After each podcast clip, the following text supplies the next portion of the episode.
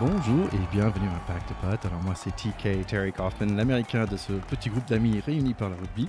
On est très content d'être là et dans l'heure au Super Bowl, je vais vous nommer par vos, vos noms en américains, on va dire. Donc c'est Charlie Bayer from Massive Ouais, Central. Pas, pas Hi, mal, Charlie. pas mal. Je méritais pas un petit, un petit CB, tu vois, c'est pas mal. Euh, oui, bah ouais, Charlie Bayer de, de- d'Allemagne, comme, comme- comme le nom l'indique. Euh, deuxième ligne au massif central de son état et j'ai eu la chance de jouer à tes côtés, mon ticket, à ton, à ton Exactement. derrière plutôt. Exact- exactement. Et avec nous aussi, on a Theodore de Saint Remy euh, qui a Oh. joué avec Racing Metro 92. Ah oui, c'est ça, tout à fait. À l'époque, ça s'appelait le Metro Racing. C'était pas aussi classe qu'en Amérique. Racing. Ravi d'être là, les amis. And also we have Alban Albane. Al- Alba- yeah. Also, we're happy to have Albane Borrell from the Pink Rockets. Hi, Albane. Hi TK, hello everyone. C'est très drôle parce que tu as hésité sur la prononciation de mon nom, comme à peu près euh, les 100% d'Américains que j'ai pu rencontrer euh, dans ma... quand j'ai- quand j'étais aux États-Unis. Donc on peut dire soit Alban ou soit Albane pour information. Je préfère Albane. Albane, j'aime bien. Et voilà, ravi d'être avec vous ce soir. Effectivement, j'ose euh, du stade français, si on peut encore me considérer comme joueuse, étant donné le temps euh, non passé à l'entraînement en ce moment, mais euh, c'est pour la bonne cause. Je travaille beaucoup. Ah, un temps moi, je, et moi, je bois à la vôtre. Cheers, mate. Parfait. Ça marque le fin, ça marque le fin, Théo, de, de Dry January, en fait. où, euh, c'est des- ça. exactly. Alors pour ça, ce week-end était super parce qu'il y avait plein de super rugby et, et j'ai pu boire ma première bière depuis un mois, donc euh, j'étais très content. On va parler de tout ça et un peu de Super Bowl. Je pense qu'on va démarrer par là. Euh, donc, euh, je suis pas sûr si vous avez regardé le show le plus chaud de tous les shows, le truc hyper américain, le Super Bowl de ce week-end. Bon, c'était quand même minuit 30, ça démarrait et ça durait jusqu'à quoi? 4h30 du matin. Donc, euh, voilà, c'était Tom Brady et ses Tampa Bay Buccaneers euh, qui a gagné contre les Chiefs de Kansas City et le jeune Patrick Mahomes à 31 à 9. Confirmant la, règle qu'il est très difficile de faire le doublé dans cette, dans cette ligue avec des équipes euh, qui ont des budgets très proches. Et donc, euh, faire un doublé devient euh, quand même un peu un exploit. Oui, un tout petit moment sur, Tom Brady quand même, ce qui était intéressant, il était avec le New England Patriots pendant toute sa carrière, et là l'année dernière, bah finalement, euh, je pense que c'était un peu de fin de son, période avec le Patriots, et donc tout le monde se posait la question est-ce qu'ils ont ils ont gagné six euh, Super Bowl ensemble, euh, Brady et les Patriots, et tout le monde pensait est-ce que c'était les Patriots, est-ce que c'était son son coach euh, Belichick, ou est-ce que c'était à cause de Brady? Et je pense que là avec Brady avec le septième, on, on sait. non, on sait, il est parti avec euh, son camarade euh, Gronkowski, je crois. Ou comment Ouais, ouais, c'est ça, Rob the Gronk. Et, yeah. et ils appellent ça The Gronk Connection avec Tom Brady, ce que je trouve assez marrant. Et effectivement, euh, pour les pour les New England Patriots, c'est un peu la, la gueule de bois ce matin parce que ça veut dire que finalement tout ça, c'est merci Tom Brady, quoi. Un peu Ouais, en, en fait, ce qui est assez marrant, je pense que les vrais fans de Patriots, ils sont quand même contents pour Tom Brady. Je trouve que c'est- un peu ça. Mais on est tous contents comme Tom Brady, comme c'est comme quand Roger Federer enquille un grand chelem. On est forcément content. Parce que moi, j'avais com- j'avais j'avais compris que Tom, Brady, il avait un peu de, de Farrell en lui, de Owen Farrell en lui, et que- qu'on aimait Oui. bien ne pas l'aimer aussi. Ouais. Oui, il y a, il y a ça. C'est vraiment ça parce qu'il y a un peu l'homme parfait aussi. euh, très, c'est assez marrant parce qu'il y a Avec avait ta un- femme parfaite, Ouais, avec tes petits matchs parfaits. exact. C'était assez marrant parce qu'il y avait un de ses coéquipiers dans le, dans la Tampa Bay Buccaneers qui était en train de pleurer après les demi-finales parce qu'ils allaient vers le Super Bowl. Il disait, mais pourquoi tu pleures? Il dit, bah, on va au Super Bowl. Il a dit, bah, non, on pleure après qu'on gagne le Super Bowl, mais on pleure pas pendant demi-finale. Donc, euh, Et, ça montre et vous savez comment il a conclu tout ça? En disant Of course I will be back. C'est-à-dire qu'il compte bien en enquiller un huitième. Tu as parlé rapidement de Gronk. Il a quatre frères. Euh, en fait, c'est des, des barrettes euh, américaines. euh, Ah, que on- génial. Ouais. Ouais, ouais. En fait, ils sont cinq frères. Quatre, ils ont joué dans la NFL. Et un, il, a, il était base- joueur de baseball professionnel. Donc, en fait, ils ont un site web pour les intéressés qui s'appelle Gronk Nation. C'est un peu les histoires de, le- des cinq frères euh, d'athlètes, euh, de sacrés, de sacrés Tu sais, ça me fait penser à, aux fameuses images euh, qu'on avait vues de Moscato et ses copains qui avaient imité les frères Quinel à table à la maison, qui bouffaient des sangliers entiers avec la mère qui faisait la taille des frères Quinel aussi. Et je pense que dans des familles comme ça, où les mecs sont énormes et le budget bouffe est énorme aussi. On a une, une, grande, une grande pensée pour la maman Tulagi aussi. bon, dernière chose pour le côté américain. Euh, pour Major League Rugby, malheureusement, les gars, on a raté notre opportunité d'être drafté encore. Donc, ça s'est déjà passé. Merde Ouais, donc, euh, donc voilà. Euh, dommage. Mais, on n'a pas fait nos vidéos à temps. Bonne nouvelle, c'est que la saison va démarrer en fait euh, le même week-end que la fin de l'oscillation. Donc euh, le 20 mars, euh, on peut regarder des, Free Jacks against the LA Giltinis. Donc, donc voilà, donc ça c'est la bonne nouvelle. Bon bref, mon militaire américain prend sa fin. On est content quand même de parler de rugby. Est-ce que, est-ce que le spectacle de The Weeknd était bien? Alors, on ne débriefe que les spectacles quand il y a Gillo, apparemment. Je vois que le ticket ne l'a même pas mentionné. je pense que c'était exactement ce qu'on attendait, en fait. c'était pas super. And that's for euh, you, the weekend. je pense pas. Je pense qu'il va être trop fâché. Bon, je pense que ma minute américaine prend sa fin. Est-ce que vous avez d'autres choses à ajouter, les gars? Oui, on peut quand même, je vois que tu passes un peu, un peu outre comme ça, que tu passes à côté, mais on, rappelle quand même, on remercie Clégo qui est un peu plus vigilant que nous et qui nous a quand même rappelé sur Twitter que tu disais un peu n'importe quoi puisque euh, le match de Super Bowl a été diffusé en France sur l'équipe et pas sur TF1 comme tu l'avais promis. Il y a beaucoup de exactement. exact. Je me... Quelle erreur, quelle erreur. Je pensais que c'était sur Arte en fait. quelle erreur. Et oui, on souhaite aussi remercier une autre auditrice, Kubi Kuba, qui nous a gentiment recommandé auprès de ses copines du, club de rugby de Fresnes. Donc, on vous salue les filles et n'hésitez pas à vous abonner et à en parler autour de vous. Continuez, continuez. Salut les filles de Fresnes. J'apprends qu'il y a un club de rugby à Fresnes. J'en suis, suis totalement Bien sûr. Bah, à propos du club de rugby à Fresnes, moi je salue John, mon petit Johnny, qui coach les, seniors à 15 du coup de Fresnes. parfait. Allez, on passe aux 6 nations les gars. Ah oui. bien volontiers. Andiamo. Oui, donc tout va bien dans le monde parce qu'on a destination et on a le hashtag Dry January qui finit. J'ai droit d'une bière et du rugby, c'est génial. Alors le match démarre et très vite les Italiens sont chez nous dans nos 22. Mais dans pas longtemps, avec Thomas, Vincent et Villiers, on est sur les deux mètres d'Italiens et c'est Crétin 7-0. Euh, Doulin assure en arrière. Crétin, il voit des touches. Les Italiens, ils essaient de marquer quelque chose. Il y a 20 phases de jeu avec le ballon en main pour l'Italie mais ça marche pas. finalement, un faute contre Crétin, ça donne 3 points Italie. À 25 minutes, j'écris dans mes notes, pas vu Ficou, et hop, coup de pied à suivre de Dupont, et voilà, Ficou marque un essai. 4 minutes plus tard, Dupont est partout, deux plaquages, un, coup de pied dans un ballon perdu italien. Villiers le prend, redonne à Dupont, qui refile à Vincent avec un joli passe, essai encore pour Vincent à 33 minutes, un Italien qui s'appelle Montana. Il marque un essai et on voit un close-up de son tatouage d'Elvis sur la cuisse, mais l'essai est annulé car un léger en avant. Mi-temps 24 à 3 pour la France. Trois essais hyper rapides pour la France, qui est pas stressé, pas pressé, mais en grande vitesse. Euh, donc dans le deuxième mi-temps, à 47 minutes, opportunité ratée, mais vous inquiétez pas, deux minutes plus tard, un 1-2 avec Brice Dulin et Gabin Villiers. Essai pour notre Dulin qu'on aime bien. 31 à 3 et à 54 minutes, quel essai Tolitama joue un peu en 10, je pense. Il fait un super course. Il y a deux mecs à l'extérieur, mais il repasse à l'intérieur pour Monsieur Dupont qui marque un essai. Deux minutes plus tard, You get what you give et la même mais sens inverse Dupont qui passe pour Thomas, essai 45 à 3. Bon, désolé Théo, un essai marqué des Italiens à 65 minutes avec un joli cul de pied à suivre. moi, c'est ce que j'aime. Aucun problème. et pour finir, un doublé pour Thierry Thomas grâce à un joli place claquette du Doulin. Donc un sacré match et je pense qu'on était tous super contents. Et oui, effectivement, tous super contents de cette reprise en grande pompe de nos bleus. Euh, personnellement, j'ai j'ai passé un bon moment, même si j'ai envie de dire que voilà, c'est un match contre l'Italie, donc ça reste toujours euh, euh, un match où je trouve qu'on a, on a, eu des, des, moments de, évidemment très très efficaces. Hein. on l'a vu chaque chaque, chaque ballon était, était très bien exploité par, par les Français, mais je trouve que les Italiens se sont, j'ai pas envie de dire ça, mais ils se sont quand même bien battus. Je trouve que dans les, dans les statistiques, ça se ressent aussi, parce que notamment, je crois qu'en première mi-temps, on a une possession qui est largement dominante des, des, Italiens, et en tout sur la partie, la France fait quasiment le double de plaquage des Italiens quand même. Est-ce que c'est une défaite encourageante pour les Italiens?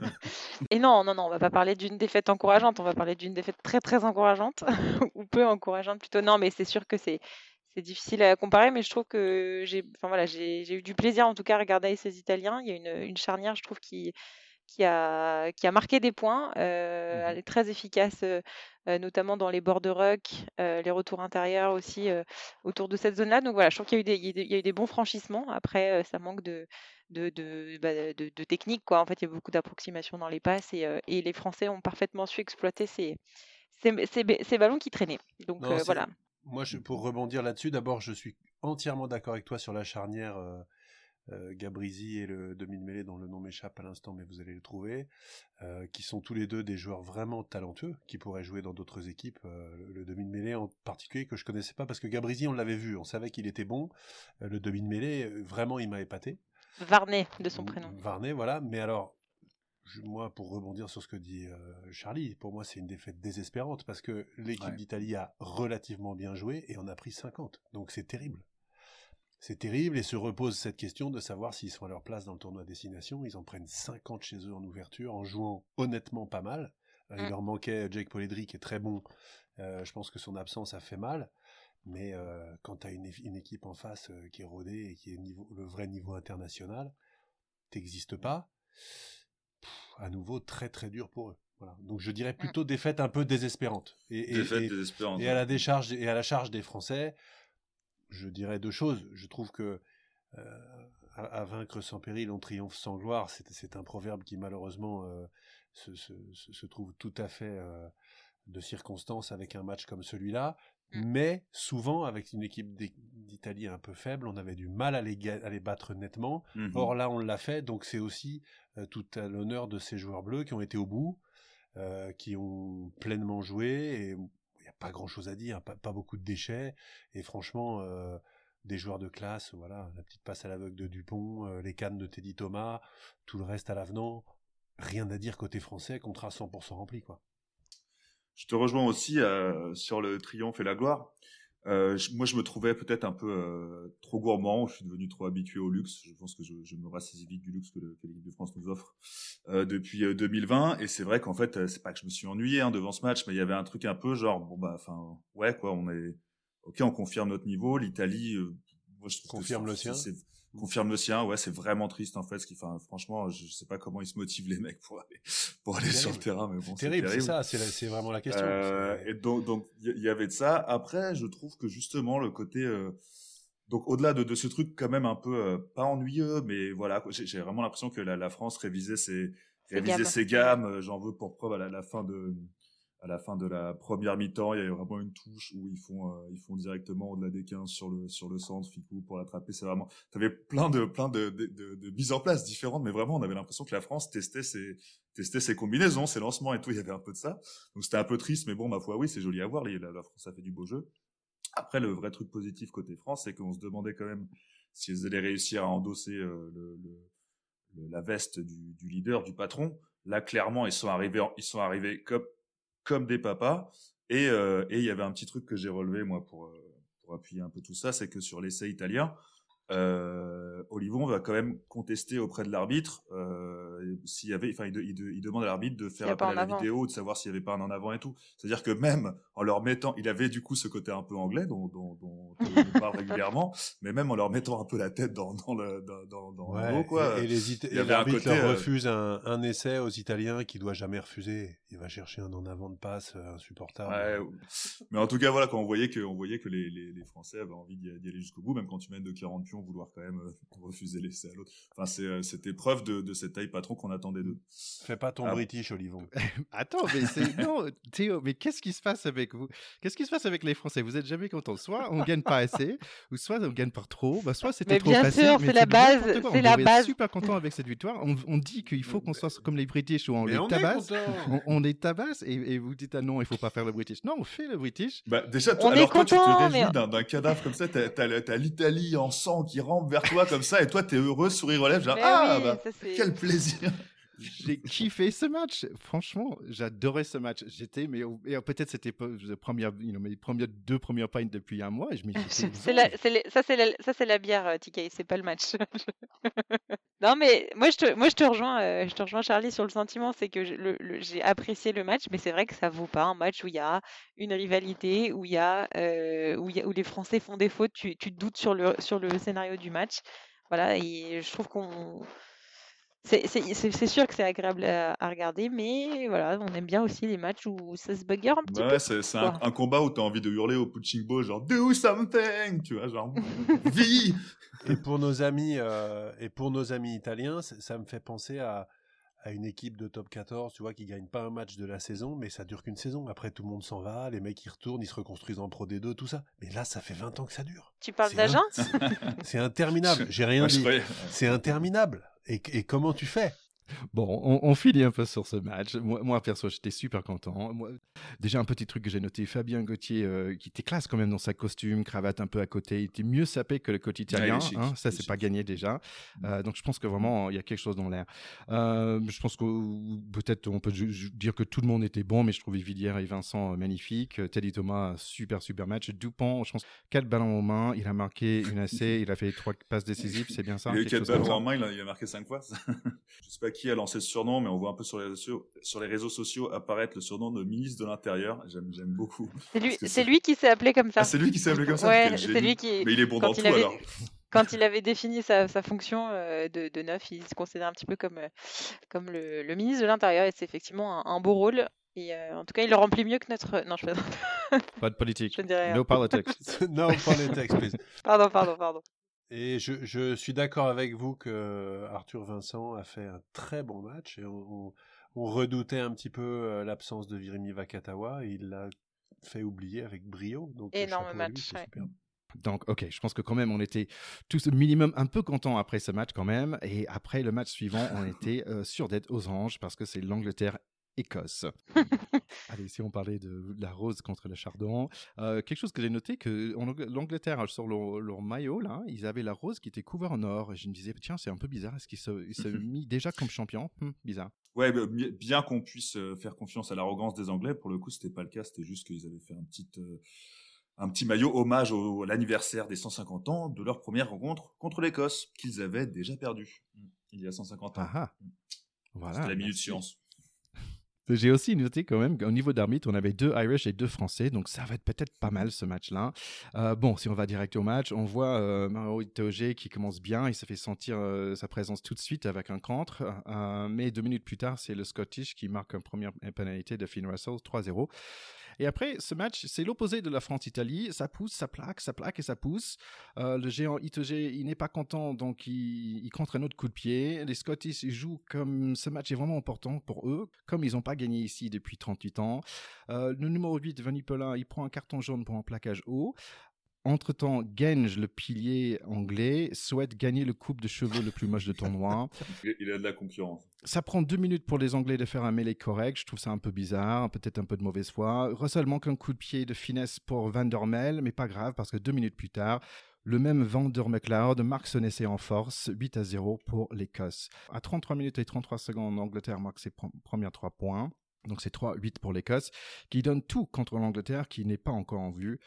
Les Anglais reviennent avec un pénalité de Owen Farrell, 8 à 6 pour l'Écosse, mais on sent bien que ça peut changer. Le week-end a joué pendant le mi-temps. Ah, non, c'est pas ce match-là. Bah, allez, deuxième mi-temps, pénalité pour les Écossais, 11 à 6.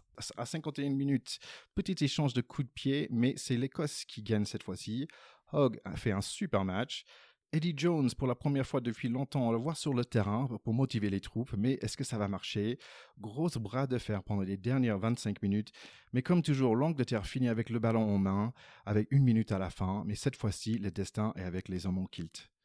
Ouais, 38 ans, 38 ans c'est très très long hein, pour ne pas gagner dans un stade, donc euh, les Écossais euh, ont explosé de joie et leur entraîneur euh, Gregor Townsend à la fin du match a dit voilà, une, rencontre va, va, tellement faire grandir mes joueurs, et c'est vrai.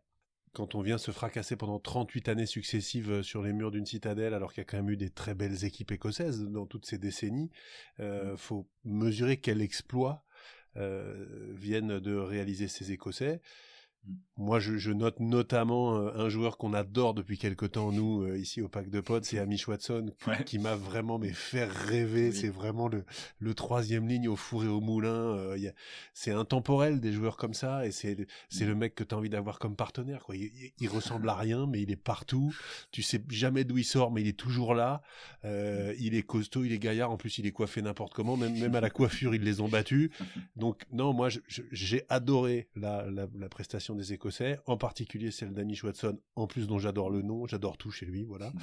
Euh, et puis euh, je, je trouve que euh, cette équipe anglaise qui nous a tellement fait rêver et on le- on le- on l'a dit franchement qui méritait d'être championne du monde. Moi je, je pourtant j'aime pas Mhm. beaucoup les Anglais, mais je, je me départis pas de cet avis-là. Ils ne se sont pas remis de cette défaite en finale de la Coupe du Monde et je trouve que là, cette génération paraît complètement perdue. Et Eddie Jones qui dit à la fin du match, oui, parfois il y a des, jours où vous n'êtes pas là, vous êtes à côté de vos pompes, il est encore plus largué que les joueurs sur le terrain. Donc euh, je, les trouve, je les trouve au, au 36e dessous. D'ailleurs, la, presse anglaise a été très sévère avec eux. Euh, et je, là, pour moi, cette équipe qui a pourtant de grands joueurs n'est plus une équipe. Et, et ils en ont fait la preuve. Ouais, c'est sûr. J'a- J'avais pensé à toi pour Amish euh, Watson parce que au début du match, j'ai- cru, j'ai cru qu'il partait à l'essai là. Sur, il y avait une occasion assez franche. Et, et à propos de ces occasions, en fait, ce qui était assez marquant sur ce match, c'est qu'au final, le résultat un peu serré, euh, il, il, il transparaît pas de, de ce qu'on a vu un peu parce que les, les Écossais ont quand même laissé passer des points euh, au pied. Et ils ont Euh, dominé tout le match. Et, et voilà. Et en, en, en soi, quand tu regardais le match, euh, c'était assez. Euh, je, je sais pas si on peut parler de domination, mais il y avait une sérénité en tout cas. Enfin, ils avaient pas l'air, euh, ils ont pas l'air de cette, euh, d'avoir paniqué à aucun moment du match. Et euh, Bah, ils ont mené tout le match déjà. Bah, hein, du coup, euh, ouais. c'est pas c'est pas rien. Et, et franchement, euh, quand tu vois, on, on en parlait dans un épisode précédent, quand tu vois les le, rugby moderne tel qu'il se joue aujourd'hui, les matchs de top 14 qu'on a qui finissent à 36, 34, 28, 26 Ouais. euh, avec un avec des scénarios improbables et tout, là tu te dis mais putain, on, on est retourné dans les années 90 là. C'est qu'est-ce que c'est que ce qu'est-ce que c'est que ce truc avec euh, euh, finalement très peu de points, euh, une attaque euh, moribonde, aucune créativité. Ah ouais. Mais les Anglais, que alors les Anglais avaient- avaient pas de joueurs, ne montrent rien. Ouais. À part de la confrontation, ils ne montrent rien. après, il y avait eu un petit, un petit, euh, un, petit clash, comment on dit. On a, le droit de dire des clashs. Il y avait un petit, un petit souci. C'est Johnny May. Euh, qui a déclaré que que euh, Farrell avait été complètement passé à côté de son match et qu'il fallait le remplacer euh, qu'il fallait le remplacer Bah, pour le match c'est la vérité. euh, il, a le droit de passer à côté de son match. Johnny May, par contre, m'a fait rêver sur son en avant dans, dans la dernière minute. Franchement, euh, là, Johnny Oui. May, il peut fermer sa gueule parce que franchement, il fait, il fait la couffe euh, qu'il fallait pas faire à la fin, quoi. C'est-à-dire, il te reste une petite chance encore de récupérer le ballon, ballon haut, paf, dégueulé, mêlé pour les autres, fin du match. Bon, merci Johnny May, quoi. Désolé les gars, c'est Théo qui boit, c'est moi qui dis de la merde, c'est euh, Mike Brown qui, euh, qui a dit, c'est Mike Brown qui a mal parlé de Farrell, évidemment. Oui, non, mais de toute façon, ces Anglais, je pense qu'il faut les oublier pour ce tournoi. Jones à côté de la plaque, Anglais à côté de la plaque, et euh, vive la France. Ouais, méfions-nous des, méfions-nous des bêtes blessées quand même. N'oublions pas qu'on va aller à Twickenham, ils vont être chauds. Mais sur ce match-là, Ouais, mais, euh, mais c'est vrai que c'est surtout cette équipe d'Écosse qui est de plus en plus impressionnante aussi, quoi. Oui, c'est surtout parce que j'ai noté euh, à 63 minutes, il y avait les, remplaçants. Il y avait un mec, Neil, qui est entré. Qui, c'est, tu vois, c'est un, un, un pilier à l'ancien où il est, il, il est gros. Comment tu- on voit que tu cherchais tes mots. Comme les piliers aujourd'hui, c'est juste un mec qui est gros. Et, et ça m'a ça m'a fait du bien. Et avec un gros bidon, tu vois, qui dépasse son poitrine. Tu vois, aujourd'hui, c'est couche des mecs avec des gros protéines et après le bidon qui est plus petit. Et là, c'est l'inverse, ça m'a fait du bien. Et après, il y a, il y a aussi euh, Graham, un mec qui avec un barbe romance. Et finalement, ça m'a fait du bien de, de voir un vrai barbe dans ce, dans ce tournoi parce que ça fait, euh, ça m'a manqué. je rappelle quand même que les Écossais ont un Sudaf, hein, Van der Meer. Et que les Italiens avaient un Australien aussi. Et le pacte de potes, ils ont un américain. Et voilà. Pack de potes, un américain. Et en fait, j'avais un petit pic de curiosité. Je me dis, Hamish Watson pense à de- devenir un star parce que pour nous, euh, à Pacte Pote, c'est c'est un star déjà. Donc je disais, Depuis tiens, longtemps. depuis longtemps. Est-ce que, est-ce que ce nom, est-ce que c'est- il y a plus de succès pour des jeunes garçons Euh, Donc je suis allé faire de la recherche pour voir. Et fait, finalement, bon, ça reste dans les top 50. C'est pas encore pris euh, comme un nom euh, dans les top 10, on va dire. Euh, mais est-ce que vous savez un nom de garçon dans les top 10 euh, en Écosse? Euh, Theodore. Exactly. Ah Le bluff plus, de mon côté, la mythologie familiale, la mythologie familiale me, me fait descendre d'un Écossais venu faire souche en Normandie à la faveur sûr. de la guerre de 100 ans. Donc je, sûr. vous dis pas à quel point ça me fait plaisir d'entendre ça, Thierry. Euh, Allez, on passe dimanche et notre match de dimanche, c'était Irlande contre Pays de Galles. Et bon, Land of My Father, c'est la chanson des, des, Gallois, mais en fait impossible à chanter car c'est en gallois. Euh, on voit Sexton avec la tête rasée pour cacher les cheveux blancs. On voit qu'il y a que trois Jones et deux Williams sur le Pays de Galles. Euh, aucun Thomas, incroyable. voilà, et un, seul Davies, donc un peu euh, mm. dérangeant.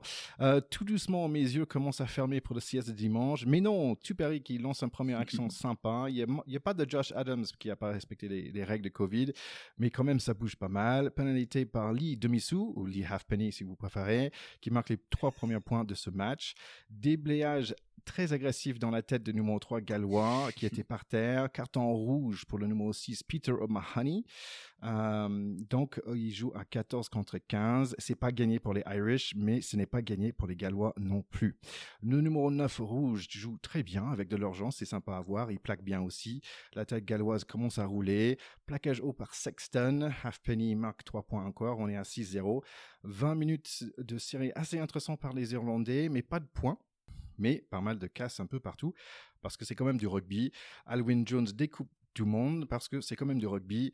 Donc les Irish égalisent à 6-6 et bam, un minute plus tard, Henshaw fait un super percé, essaye pour le numéro 7, Van der Flyer, super nom irlandais. Et c'est les Irish qui sont devant 13 à 6. Deuxième mi-temps, après 9 minutes, George North marque son 42e essai avec Pays de Galles et numéro 13 sur la liste de marqueurs international. Coup de pied raté, 13 à 11, toujours pour l'Irlande. 4 ou 5 protocoles commotion cérébrale plus tard. Euh, un essai pour le jeune espoir gallois, Rhys Zamet. 18 à 13 pour le Pays de Galles, avec 20 minutes encore à jouer. Sexton, il est assommé, il est remplacé par un jeune Burns. Échange de pénalité, 21 à 16 toujours pour Pays de Galles. Fin de match assez incroyable, un cascade d'erreurs. Pays de Galles qui redonne le ballon aux Irish avec 10 secondes encore à jouer. Des Irish qui remontent le mal. George North avec un erreur bête. Penalty touche pour gagner pour l'Irlande. Mais non, Burns le tape mal et voilà, fin du match. Ouais, c'était vraiment dramatique hein, cette fin de match. On était, euh, parce que je pense qu'on était tous un petit peu irlandais euh, à ce moment-là, vu, le, vu les circonstances du match. Globalement, ce qu'on peut dire, c'est que c'était un, un, vrai match de boucher, hein, vu, la, vu la casse qu'il y a eu. Enfin, c'était, euh, non, c'était vraiment, c'était vraiment solide, quoi. Ça, ça se rentrait euh, violemment dans la, dans, dedans. Euh, sur le carton rouge, qui est un peu, un peu le, le, le tournant du match, ça fait partie de ces cartons qu'on qu'on comprend pas trop. Hein, J'avoue, même si on le dit souvent. Enfin bon, ça fait partie de L'engagement, ça fait partie du truc. Là, le ballon était sorti du rock, il n'y avait plus rien à gagner dans ce rock. Euh, il y va, euh, il y a une tête qui apparaît, il se dit je vais mettre l'épaule, on va voir ce que ça donne. C'est un peu, c'est un peu con. Et du coup, c'est, euh, bah, c'est, ça qui joue sur le match. Après, au final, euh, de jouer à 14, ça a fait que les, les Irlandais ont fait jeu égal avec les Gallois. C'est ça qui est un peu triste. On parle du déclin, du déclin gallois depuis euh, depuis quelques depuis quelques matchs. Euh, là, clairement, je pense que leur leur, leur coach euh, il a poussé un ouf de soulagement à la fin, mais qu'il a bien serré les fesses pendant tout le match parce que parce que les, Irlandais n'ont rien lâché. ça a été un beau match malgré l'infériorité numérique des Irlandais. Et c'était clairement un, match où les où les bouchers ont laissé libre cours à, à, leur art, quoi. C'était vraiment ça. Hein, ça Donc ça t'a plu, évidemment. Ça t'a plu, Charlie Bah, ça, bah, bah, pour le coup, euh, on va encore parler de deuxième ligne, mais, euh, mais Alan Wynne Jones, euh, c'est, c'est, c'est, 153e sélection et puis il est encore là quoi. Le mec c'est incroyable. Il fait un très, les, il fait un les, très trois, bon les troisième ligne aussi il fait un très beau match. Les troisième ligne aussi euh, du côté irlandais c'était Sigil Sander qui est quand même c'est un tank le bonhomme. Ah oui il mis le numéro 8 sur ses fesses c'est assez incroyable ah ouais. Oh là là non c'est ça doit ça doit pas être facile de de, non, il est pas marrant. de penser de penser à viser les genoux quand tu le vois monter quoi. Ouais. Voilà, donc en tout cas, euh, bon, ça, nous fait reparler d'un deuxième ligne, mais c'était, c'était vraiment, je pense qu'il il évoluait comme un poisson dans l'eau dans ce match, dans ce match de, gros timbreurs. Moi, je, reviens vraiment sur ce que tu dis, ce, match de boucher. Moi, le, combat physique m'a beaucoup impressionné, et euh, très en contraste avec le match France-Italie, bien sûr. Et euh, voilà, j'ai même, j'étais dans mon canapé en train de siester, j'avoue, et j'ai eu mal aux épaules pour eux. Donc vraiment, j'ai ressenti la douleur. mais voilà. Ouais, match de boucher, je suis un peu chochotte sur les bords, c'est vrai. Et voilà, mais je pensais vraiment que l'Irlande allait gagner ce match, et je, mmh. je suis quand même contente que, que l'Irlande commence avec une petite défaite. Ça nous soulage. On pensait tous que l'Irlande allait gagner presque à la fin, parce que euh, ce que nous fait le camarade Burns, et Charlie est passé un peu vite dessus, mais c'est complètement irréel. C'est-à-dire que la faute qu'il fait, alors que son équipe, à la 84e minute, a bataillé, mais un truc de fou, est reparti de son camp pour choper une pénalité sur les 40, et le mec n'est pas capable de trouver la touche. Mais vous, c'est une plaisanterie. Et après, on dit, ah, la succession de Sexton est compliquée. les mecs, ils ont, c'est inadmissible cette faute. Et d'ailleurs, tu vois sa gueule à la fin. Il est mais dépité et cette faute-là, il s'en rappellera toute sa vie. Parce que tu sors derrière Sexton, tu rentres derrière Sexton qui est le patron. Tu prends les clés du camion. Il reste 10 euh, minutes. Tout le monde euh, joue le jeu. Tu te retrouves en position de faire gagner le match quand même au Principality Stadium et tu prends pas la touche, tu trouves pas la touche. C'est un truc de fou. Même Charlie et moi, on, la tape dix fois la touche, on la trouve. donc, euh, oh, oh, oh, non. toi, toi, ouais. Non, même toi, Charlie. Honnêtement, avec des pieds carrés, tu la trouves. Ce que j'ai adoré dans ce match, c'est le contraire absolu du match, en fait, euh, euh, Italie-France. C'est-à-dire que c'est un match avec une dramatique qui fait qu'on aime le rugby. C'est une tragédie grecque. T'y crois pas, t'y crois plus, finalement t'y crois. Mm-hmm. Les héros sortent à un moment de leur cage et ils y arrivent. Et mm-hmm. c'est effectivement le jeune premier, euh, euh, le petit jeune Rhys Hamit, et puis après euh, George North, qui est le mec éternellement là. Tu sais jamais comment il fait, mais il finit toujours par trouver un, truc. Les Irlandais finissent par être fidèles à leurs valeurs, le fighting, le fighting spirit, on y croit, on y croit, on y croit. Au passage, la deuxième ligne, Ryan et Tagburn sont énormes. Et le remplaçant Henderson, énorme aussi. Donc, euh, gros temps quand même pour les deuxièmes lignes français de rivaliser avec ces trois mecs-là la semaine prochaine. Et ça vient mourir en queue de poisson avec le mec qui trouve pas la touche. Et il est en larmes. Et il est là avec ses cheveux bouclés comme une, petite statue grecque avec une petite larme, quoi. Mais voilà. Moi, j'aime le rugby quand c'est comme ça. Je m'en fous qui a gagné, en fait, en réalité. Je suis juste dépité que Sexton ait pris un coup dans la gueule encore et va probablement jouer dimanche prochain. Je sais pas si vous avez vu la presse, mais c'est un truc de fou. Lui, il s'en fout, il dit je m'en tape, moi je joue quoi. Et c'est et c'est bricolage avec le médecin de la Fédé irlandaise qui est ah ambiance FFR des années 80 quoi. C'est le, cousin, le cousin de Ferras médecin qui signe les trucs à l'arrache derrière le bus quoi. Donc euh, c'est pas pour me moquer loin de là parce que mais euh, mais quand t'as 35 enfin quand t'es quand t'es euh, quand t'es à un âge où certains ont déjà arrêté leur carrière et, d'une façon jolie enfin où, où t'as pas de où c'est pas grave ah, tu vois de l'arrêter tu tu dis insister comme ça c'est vraiment genre le, mec le coup dans la gueule qu'il prend il est vilain quand même hein. il est tu le vois, il est à moitié KO par terre, tu vois qu'il est complètement relâché au sol, tu te dis, et le mec, non, non, je vais jouer la semaine prochaine. C'est pas encore fait, mais c'est chaud quand même. Mm. Bon, pour finir sur ce match, moi j'avais noté que The Leprechaun est de retour. Donc euh, c'est un mec avec le petit barbichette, là, Gibson Park pour euh, Irlande. Pour moi, il ressemble beaucoup à un leprechaun. Je sais pas si ça dit comme ah, ça. Leprechaun. Leprechaun. Qu'est-ce que c'est que ce truc, un leprechaun? Je sais pas quelle est la traduction en français. Un lutin, mais c'est un lutin. C'est ouais, c'est un, c'est un lutin. Ah, c'est un lutin. Ok, ça y est, j'ai compris, c'est un lutin. Oui, non, mais c'est surtout que la semaine prochaine, on va retrouver ces, Irlandais, à mon avis, en peut-être en plus grande forme, et en tout cas avec un match qui s'annonce euh, euh, fort, fort, fort intéressant pour, euh, pour nos Bleus, et à mon avis très engagé physiquement. Oui, moi c'est moi c'est un peu ça que je crains, c'est que c'est que je pense que ils sortent d'une belle performance et donc confiance sur ce qu'ils peuvent faire et en plus c'est de la frustration donc motivation et en plus on va chez eux et ça fait 11 ans qu'on n'y a pas gagné. Je pense que ça va être très solide. Ouais, mais il n'y a pas de public. Oui, donc pour le rappel, la dernière fois qu'on a joué contre Irlande, nous on a gagné, c'était 35 à 27, c'était quelque part en octobre. Et en fait, j'ai complètement oublié ce match, j'ai même regardé les stats et tout, mais j'ai pas de souvenir. Mais vous pouvez écouter l'épisode 32 de Pack de Potes pour vous remettre dans le bain avant euh, ce match-là, pour, euh, pour revivre le match euh, en octobre. C'était qu'on a redémarré la Nations en octobre. Allez, donc d'autres matchs pour la semaine prochaine. On a Angleterre-Italie, ok, je pense qu'on sait qui va gagner celle-là. Écosse-Pays de Galles. Vous avez des pronos? Ah bah, Il faudrait que les Écossais gagnent et qu'il y ait un match euh, de, fin de, fin de tournoi avec une sorte de finale euh, Écosse-France euh, avec tu vois tout le monde qui a tout gagné et le, gagnant fait le grand chelem. ça, ce serait mythique. Hein? On parle là-dessus les gars? On parle là-dessus, moi je, te donne mon portefeuille. oui, non, mais sinon, comme autre actualité, en parallèle du, du Six Nations, qui n'a d'ailleurs pas lieu pour les féminines et il a été reporté à, avril, on a désormais les, dates, donc ça, ça va être une nouvelle perspective. Le tournoi Destination va durer plus de, plus de six semaines, ça c'est une bonne nouvelle. C'est le, championnat féminin d'élite qui ont repris ce week-end avec différentes rencontres, euh, notamment entre euh, Toulouse et le Stade français, qui, s'est joué à Ernest Vallon euh, sans public, mais sur le terrain d'honneur, ce qui est déjà une première pour, pour les féminines. Donc voilà, les différentes, différentes équipes se sont retrouvées et, et, ça fait du bien, ça fait plaisir de voir du rugby non professionnel se jouer. Mais le stade français a fait quoi du coup? Le stade français s'est incliné face au stade toulousain, euh, 33 à 7. Ah merde, un peu comme le stade français masculin. Enfin bref, on va pas c'était pour pas faire honte, c'était par délicatesse, pour pas, pour pas que les, les messieurs aient trop honte là-dessus. Je vous embrasse les filles. Ouais, moi je vais pas dire que le Racing pendant ce temps-là a battu la Rochelle parce que ce serait. Non, le dis pas. Non, moi Non, je, je le ouais, dis pas, du je coup. pense que c'est pas nécessaire. voilà, je pense qu'on a tous passé un très très bon week-end de rugby. C'était un vrai plaisir de vous retrouver, les gars. Ouais, c'était top. Et alors, comment ça se passe du côté de un peu plus léger, le podcast de ceux qui veulent être un peu plus légers? Ça va très bien. On est sur notre troisième épisode, le quatrième épisode qui sort ce vendredi. Donc vous pouvez trouver ça exactement où vous trouvez cet épisode de Pacte Pot. Un épisode que je recommande à mon 5 de devant du massif.